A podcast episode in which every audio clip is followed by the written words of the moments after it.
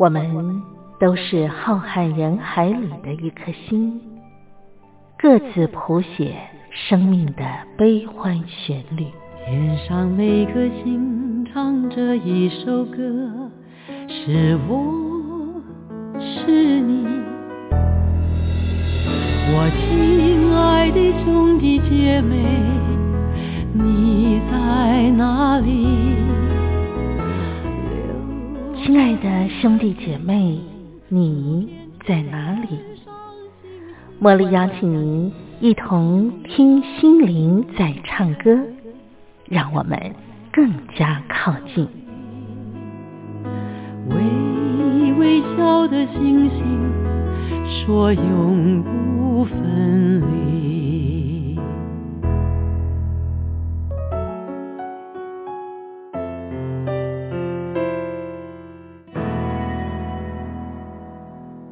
听心灵在唱歌的好朋友，你好，我是茉莉，在台北问候您。感谢您每个礼拜四都按时守候光华之声，和我共度这一个小时的听心灵在唱歌。我们的节目播出时间是每个礼拜四的啊清晨四点到五点。或者是傍晚的五点到六点，我们会重播一次。盼望您选择您方便的时刻，和我共度一个小时的节目时光。今天节目一开始，茉莉想要先邀请您，我们一块来分享一篇感人的短文。我们来拥抱这一篇叫做《一个回家的老兵》的温馨故事。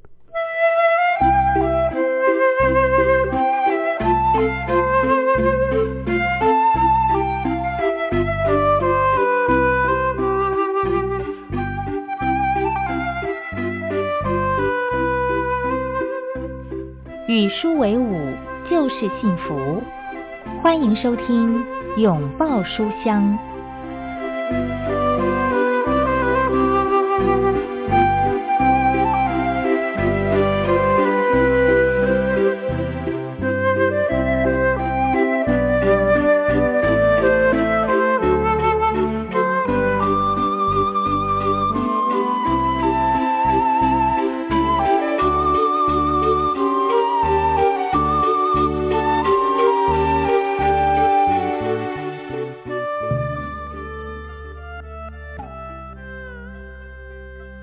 江苏徐州飞往台湾的飞机上，我望着窗外层层叠叠的蓝色山脉，长江在阳光照射下，像造物者的手，在绿色大地上指引江水回到大海。历史告诉我，眼下这个徐州，昔日的古战场，从战国的楚霸王项羽建都彭城，到三国的曹操迁徐州刺史至彭城之后。彭城开始叫做徐州，抗日战争的徐州会战，一直到国共的徐蚌会战，徐州一直都是兵家必争之地啊。为了这一片美丽的锦绣大地，真是一寸山河一寸血。平坦的绿色大地是英雄的白骨填平的。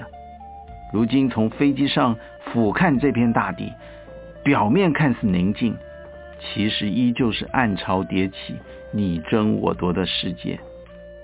飞机进入台湾海峡上空，有一位女乘客忽然惊呼，她指着我前方右排的座位大喊：“空服员，快点快点，他倒下去了！”原来是一位独坐的老人突然斜躺在座位上，不断抽搐。空服员赶过来，发现是一位返乡的孤独老农民，看似八十多岁。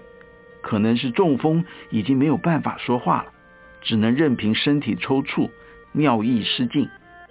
空服员连忙检视他的行李，从他的药袋里面确定了他的名字和身份之后，立即就广播看看机上是不是有医生可以紧急救援。时间分秒过去，乘客中来了一位中医师，初步诊断确定老先生的确有中风的迹象。需要固定在座位上。这个时候，广播再次响起，飞机已经到达桃园机场了，请乘客务必系好安全带。我赶紧上前，坐在老先生的旁边，用隔壁环抱固定他的身体，另一只手呢握住他的手，告诉他不要怕，已经回到台湾了。飞机停妥之后，老先生的眼角泛着泪水，努力微弱的说了一句谢谢。这又是一个少小离家老大回的沧桑故事啊！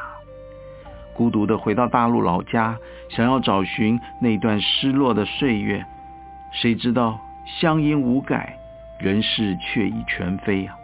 所以又孤单一个人搭机，准备回生活了一辈子的台湾。登机前，我看到坐在轮椅上的他，由空服员推上飞机。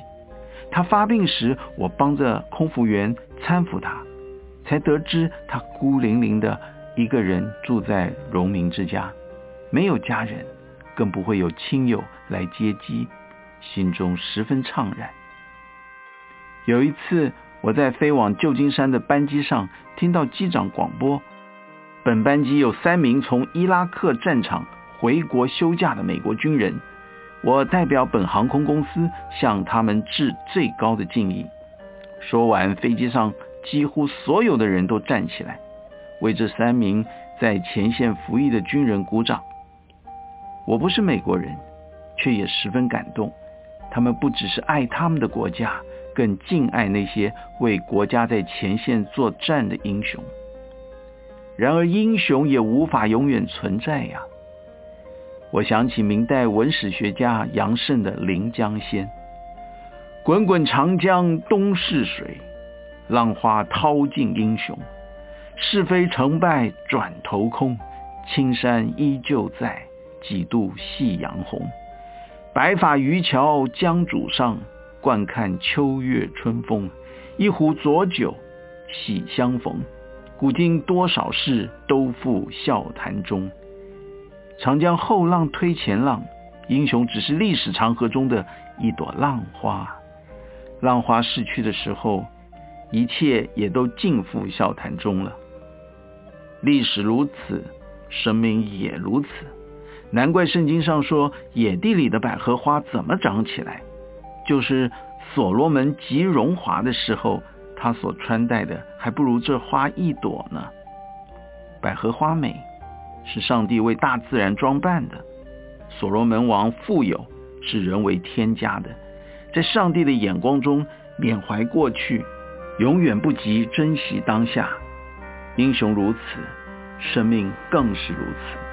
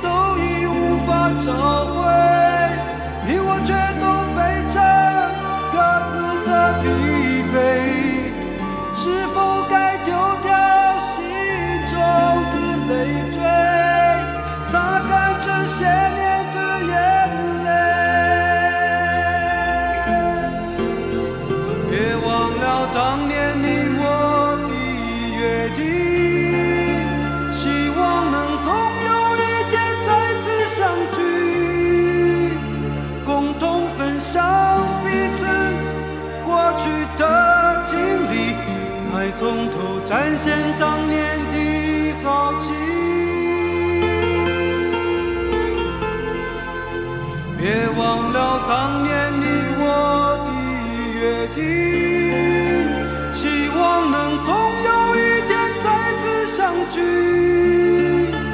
共同分享彼此过去的经历，再从头展现当年的豪情。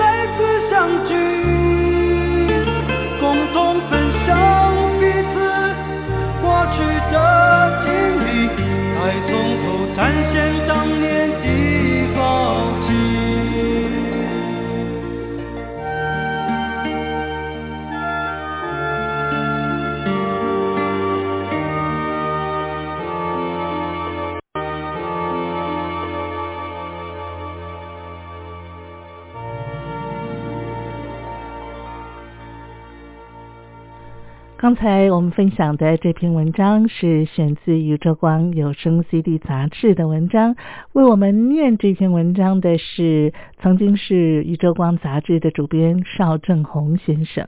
我想那也是他自己的亲身经历，因为这篇文章是他所撰笔的。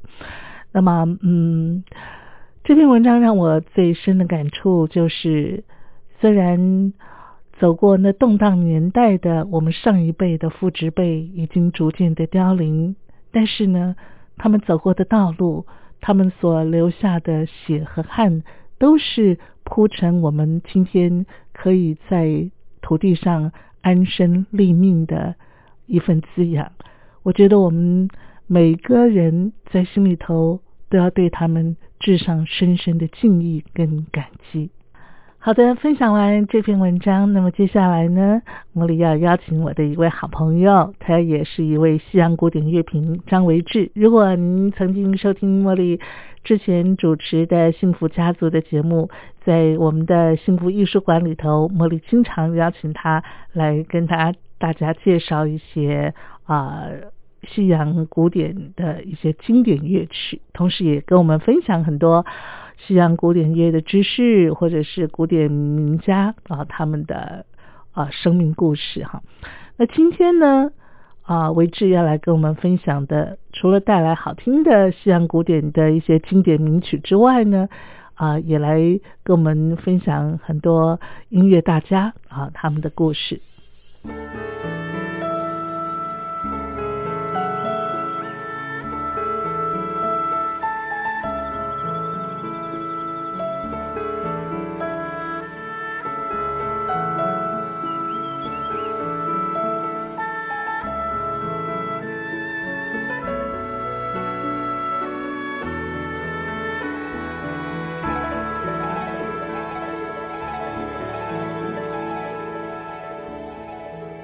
今天的艺术课，茉莉为大家邀请到我的好朋友啊，好久不见了，他是我们西洋古典乐评张维志，让我们先欢迎他，维志好。莫莉好，呃，听众朋友大家好。二零二零年刚刚开始啊，那我想呃，请维志呢在往后啊，因为维志自己的工作也非常非常的忙，但是呃，我那个请求他如果有空的话呢，呃，也到我们节目单元里头来跟大家分享啊，因为他。虽然生活很忙碌，但是他定期会给自己安排一些啊、这个音乐艺术欣赏的活动嘛，哈，我就跟维志说，那你欣赏完了以后，有些什么样的感触啊，或者什么心得啊，也来跟我们听众朋友一块分享，顺便也把那些好听的乐曲带给大家。那我想今天呢，呃，先请维志来跟我们所有爱好这个呃古典音乐的朋友来稍微介绍一下今年，因为今年好像蛮特别的哈，二零二零年是一个很很很有指标性的一年，对不对？我最清楚的就是今年是贝多芬呃两百五十周年的纪念嘛，对这个新闻大家都看到，去年底就就很多很多新闻在说，哎，呃，今年是贝多芬的两百五十岁。是，所以好像有很多大的乐团，好像今年演出的一个曲目有很多也是锁定贝多芬的作品啊。从其实从去年就开始了，对不对对？对对，好，去年就开始。那除了这个啊，贝多芬两百五十岁的这个周年啊，还有其他很多知名的音乐家啊，在二零二零年这一年也是也有一些纪念价值，对不对？呃，今年确实，我也我我也是，就是呃，那时候我们在讨论这个新节目的时候，才开始想到说，才开始注意到说，好像今年很多周年，周年哈，对，周年特别多哈。嗯嗯嗯嗯那嗯那像呃呃，除了贝多芬以外，今年年初一开始嗯就是呃三、月一号就是肖邦的两百一十岁哦啊，，两百是。一十岁，然后呃接下来就是五月的帕格尼尼，嗯。然后到六月有舒曼两也是两百一十岁，就是肖哦邦跟舒曼是同一年，好哦，同一年出生的。嗯，嗯然后呃呃，接下来就是马勒。哦，马勒哦，我我去去年跟前年听超多马勒了。是啊，哦就是嗯。大乐团来台湾很呃常常像去年柏林爱乐也、嗯也是嗯。都是马马勒哈、嗯。然后再来再来就是巴哈，嗯。呃巴哈两百七十岁了。哦，嗯哼，所以呃呃，他这样看起来比比贝贝多芬长二十岁而已、是，嗯。然后呃啊不对不起，巴哈是那个逝世纪念，所以他、哦。他其实比贝多芬早很更早。对，更早一点。对不起，嗯有点那个。嗯。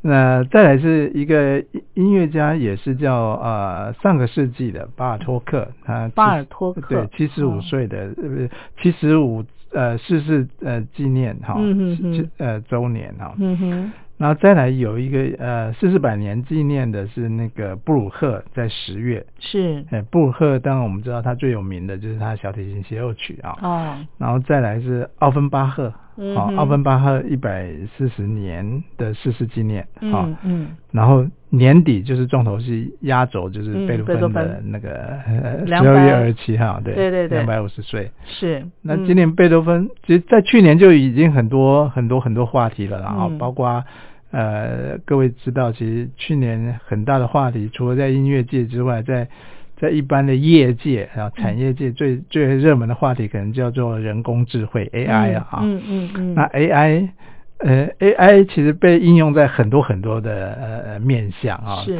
那人工智慧其实呃不是不是新东西，但是它这几年呃因为那个电脑运算的能力的的改变啊，嗯，呃让人工智慧这件事情，所谓类类人类的这种呃神经网络的这个这个这个事情开始有了改变。一方面也是呃呃电脑现在通过手机嗯。呃的数据的这些呃这些收集啊，嗯。它它可以看到的世界跟人类越来越接近了，嗯嗯嗯，所以其实开始赋予电脑一定的认知这件嗯事情，呃已经发生了。哎，讲到这个 AI 哈。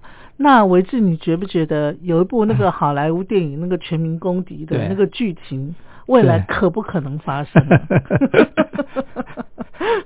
其实都很有可能啊，像《魔鬼终结者》也是。是哈，对啊，但但这个东西呃呃，就是贴近我们的生活，尤其在艺术界呃这几年比较常被应用的，比如说 AI 作画，哦，作画，哎，作画，他学印象派，然后呃，你你给他很多，呃，给他一个主题，嗯。呃然后他可以用某个印象派加某个印象派的这种大师的这种画风，嗯产生一幅新的绘画哇。的画风出来，然哦。后就融合了那种印象派的画风。哦，那在音乐呢，其实在去年一个盛世就是呃呃德国人又也是为了贝多芬两百五十岁这这个生日纪念了啊、就就呃就请电脑做了呃要把贝贝多芬的第十号交响曲完成。嗯嗯，各位知道贝多芬其实呃交响曲只是写到九号，九号对啊十号并没有完成。好好好好，但是十号如果完成会是什么样呢？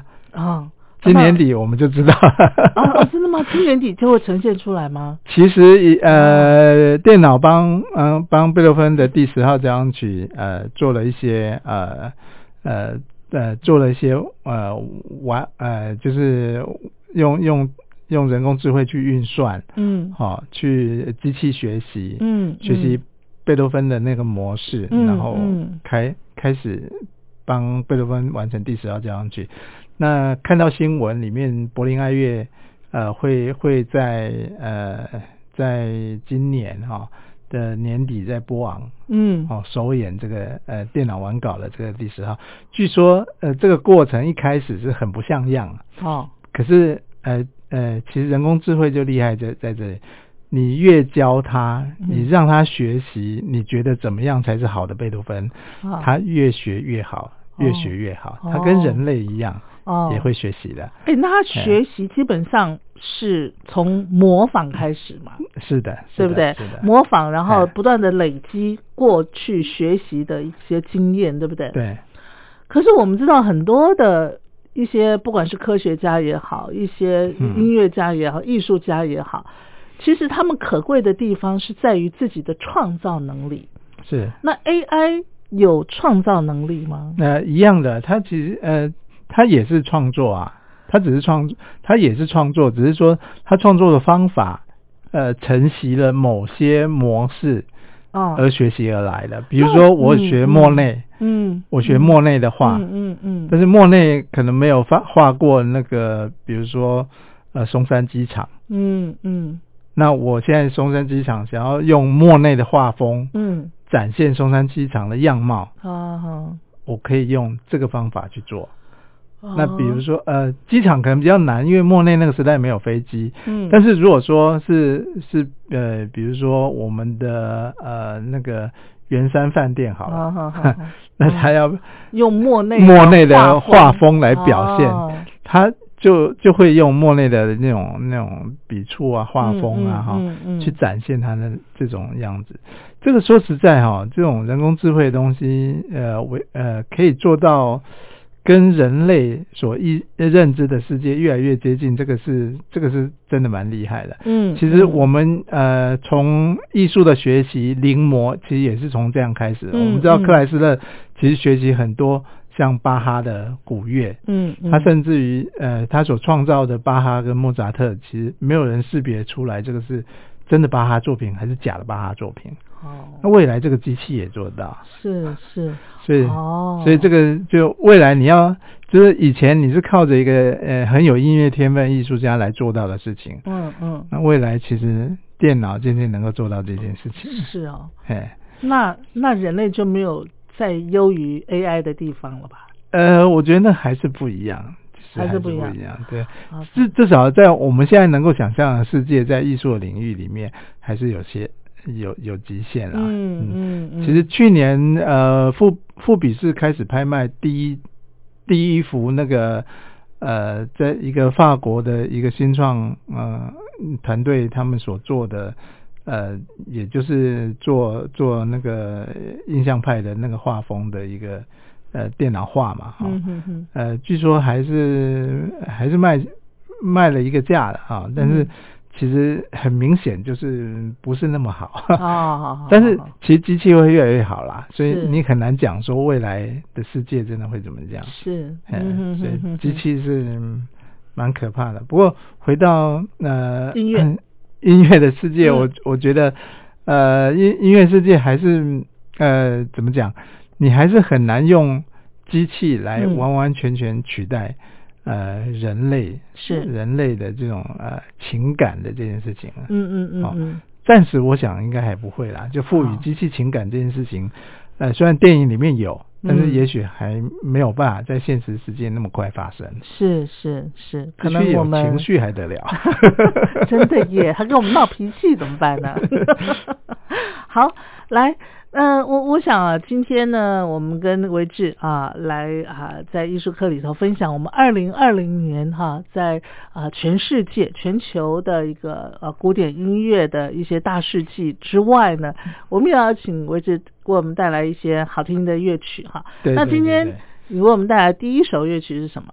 呃，我我们每一年哈、古典音乐盛事总是从元月一号的那个啊，新年维维也纳纳新年音乐会去年在我们的艺术课，我我一直也有呃那个为我们介绍了这个维也纳的这个新年音乐会嘛，哈。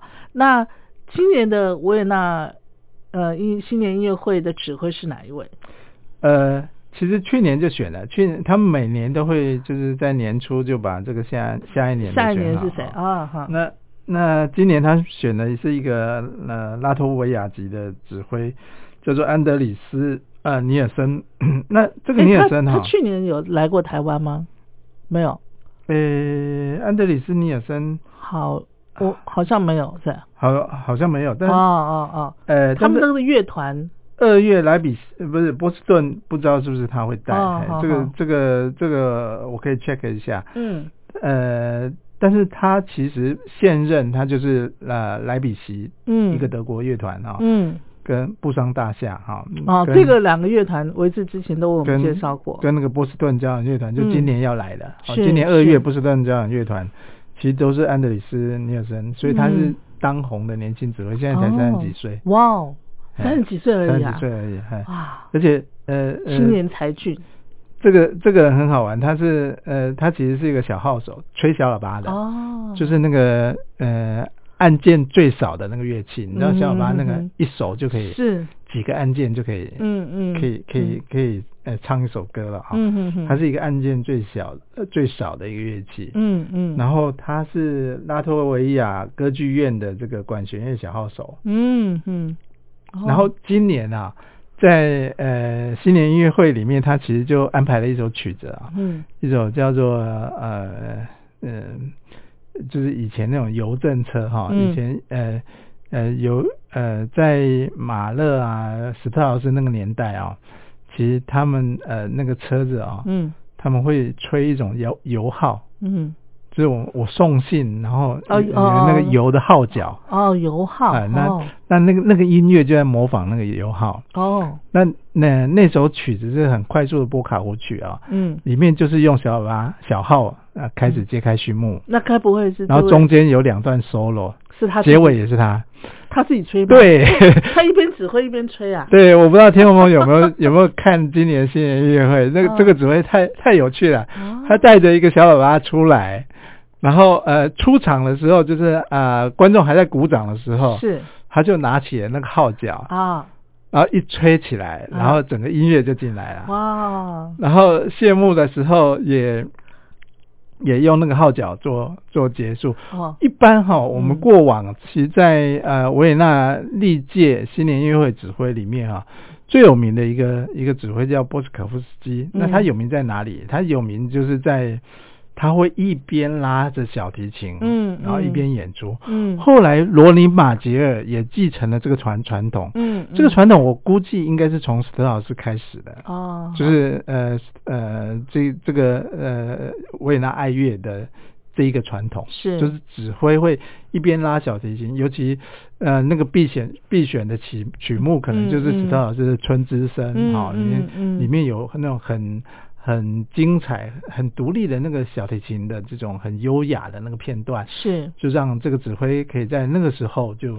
好好的秀一下。哎呀，好好的展现自己，嗯，然后也嗯带着这个乐团。那波斯可夫斯基几乎是跟乐团可以一起拉的哈、哦，他其实就是呃呃，他带那个乐团带很久，大概带十几年，嗯嗯嗯，哦都嗯。每年都是几乎呢那个时候都是几乎都是他，嗯哦。嗯。那这个传统到了这个新指挥安安德里斯这个尼尔森哈，嗯。他用小号的，这个是嗯。看了我我觉得你你要是了解维也纳呃爱乐的这个这个传统啊，你你大概会。呃真的会会心微笑一样，这个、那个嗯从小提琴的领奏到这个现在是小喇叭，小号领奏。小号对。哦，小号领奏这个是真的是很奇妙的一个这样。哎，一般哈那种乐团的哎指挥哈，他们通常就是自己也会嗯。呃精通一两项乐器嘛，对不对？是是是，大部分嗯。大部分这些乐团指挥精通的乐器，小提琴嘛，我觉得得弦乐居多啦，弦乐居多。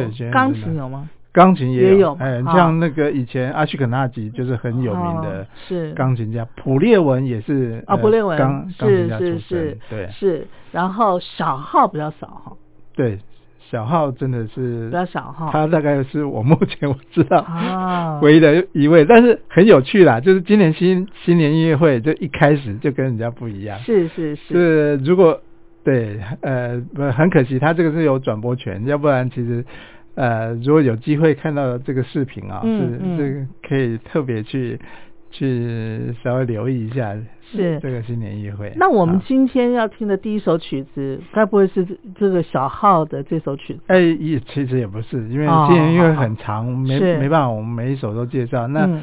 呃，其实呃，今天因为是、嗯我们整个二零二零的这个第一集嘛，啊、是。的开始，我我其实想用一集或两集的节目时间把，啊呃呃今年的这个古典音乐的这些重要纪念日的这个、嗯嗯。嗯这些重要作曲家哈，嗯嗯嗯，都先走过一轮，，好，然后也让大家闻香一下，嗯嗯好，然后然后这个呃这个后面我们要要不要再个别列主题？我们嗯。就从后面，比如说呃接近肖邦纪念日的时候，嗯我们再嗯从啊呃肖邦开始呃比较深入来分享哈那今年其实会特别用呃新年音乐会来揭幕的原因，是因为呃不是因为这个指挥，嗯。而是维也纳爱乐厅。哦，就是那个呃那个维也纳爱乐嗯。所在的那个大本营啊，嗯嗯，它今嗯年是一百五十年，哦，哎，哦，所以周年从年头到年尾几乎都啊、呃排满满了。哦 是哈所以一百五十年，呃，然后又是选到这个年轻指挥，是他当然也是呃费了一些巧思啦。嗯嗯，嗯他选的其中一首啊，并不是说在维也纳音乐会没有演出过，而是而是这一首其实呃比较少被演出，叫苏培的《轻骑兵》。嗯他是安排在下半场的时候开始，嗯。哦，呃，然后播这个轻骑兵的这首曲子。是。苏培超在跟罗西尼差不多同年代，嗯，那他的嗯音乐哈、其实呃，这个轻骑兵你一听就知道，它是一个进行曲风，然后、嗯呃很有嗯很呃很有很很正面、很激进的，嗯然后嗯。嗯有快有慢哈。是。事事实上是非常振奋人心的一首曲子，我觉得特别适合拿来为二零二零年啊揭开序幕。好，来，那这我们就来听这首《轻骑兵进行呃序曲，好，一块来欣赏。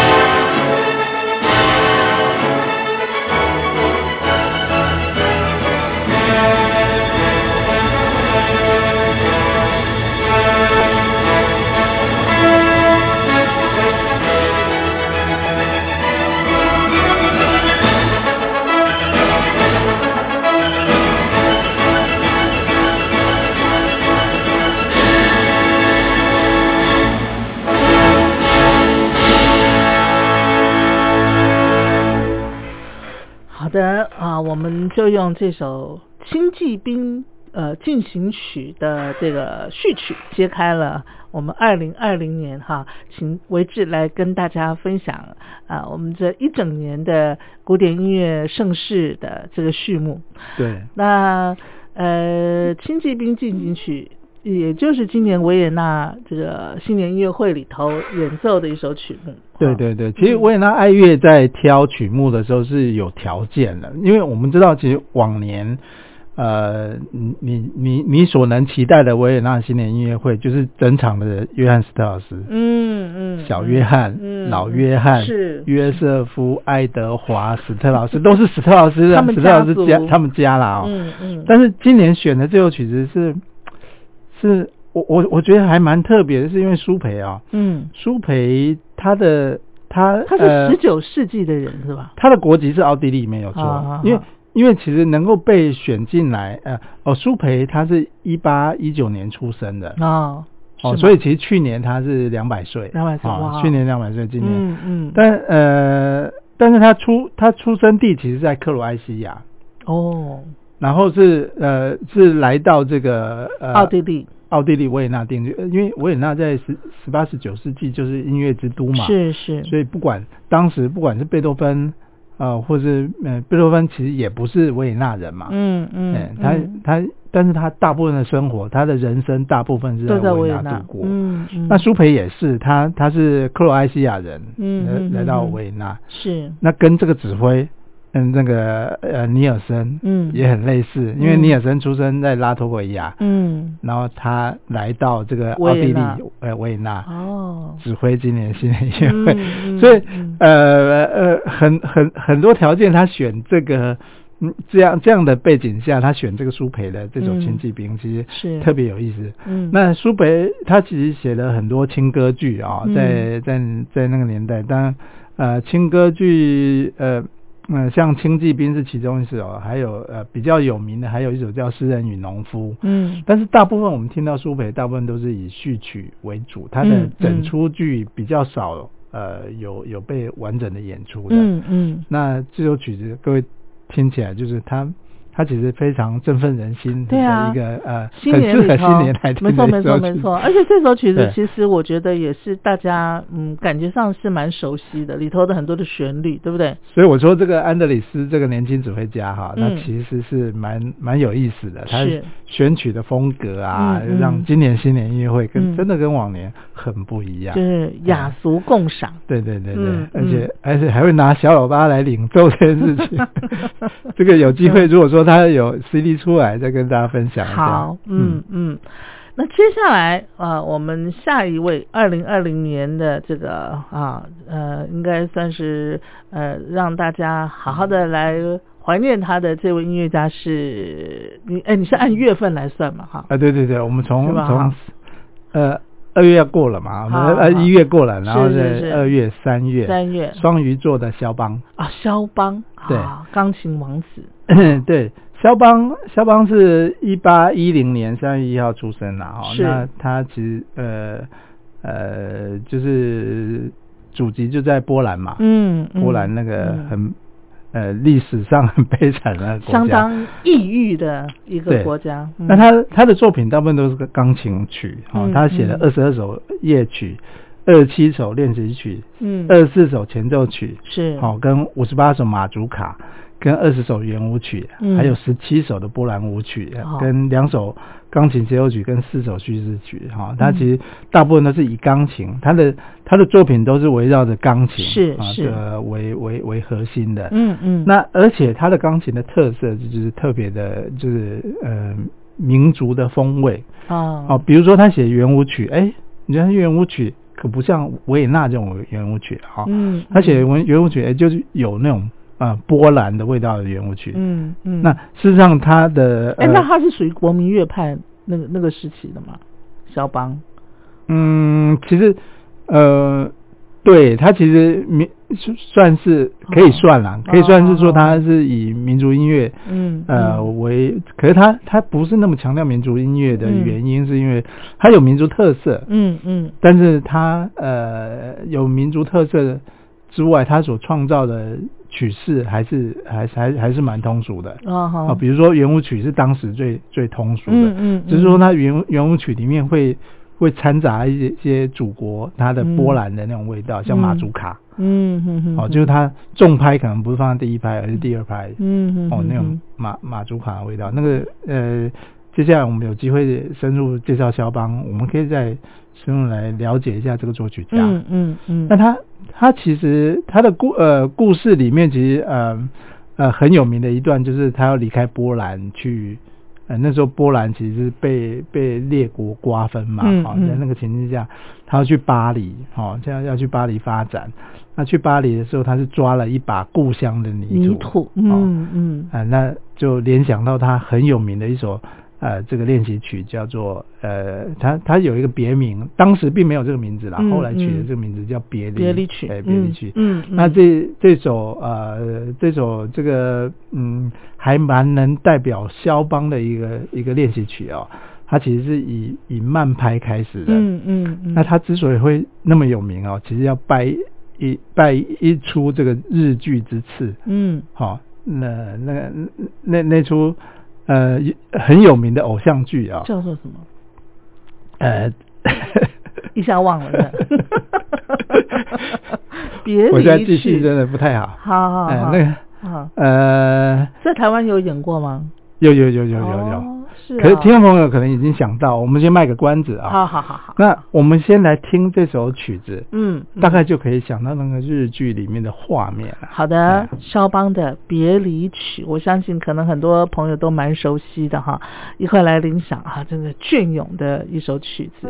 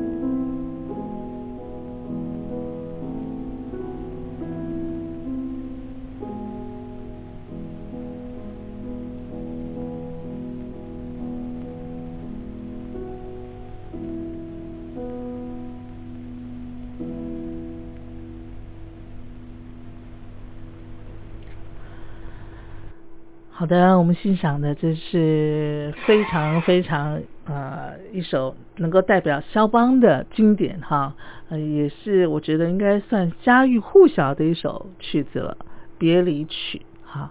刚才音乐之前我们还在说，呃这首曲子之前呃在台湾也上映过的那个日剧哈，其实不止一部嘛，对不对？哦，有两出，对，对不对？嗯比较早一点的就是那个101次啊求婚。一零一次求婚哈，对。然后比较近期一点就是那个交响情人梦，对对对，尤其《交响情人梦》，它对这这首这首曲子在里面还用了蛮多次的，所以啊，哎，日本人很喜欢肖邦的曲子嘛，嗯，哎，也许吧，也感觉上是哎，啊哎，就带点那个忧郁的色彩啊是吧？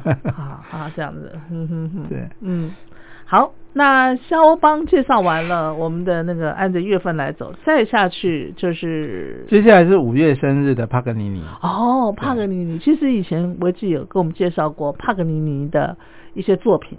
对啊，那帕格尼尼呃，应该今年算是一百八十岁的逝世纪念日了啊。嗯嗯呃，一一百八十年的逝世呃纪念日逝世纪念。那他他算是呃比比肖邦更早好、嗯的那那个那个年代呃的一个传奇的人物。是那他他其实我我我我们之前节目有聊过嘛，他其实其实就是那种呃情谊啊嗯哼之精湛哈。嗯嗯呃，甚至有人称之为他是魔鬼附身啊。魔鬼啊有有哎，你以前有曾经，讲把过，把灵魂卖给了魔鬼、啊，是是，你以前然后讲过，说他是魔鬼的战音。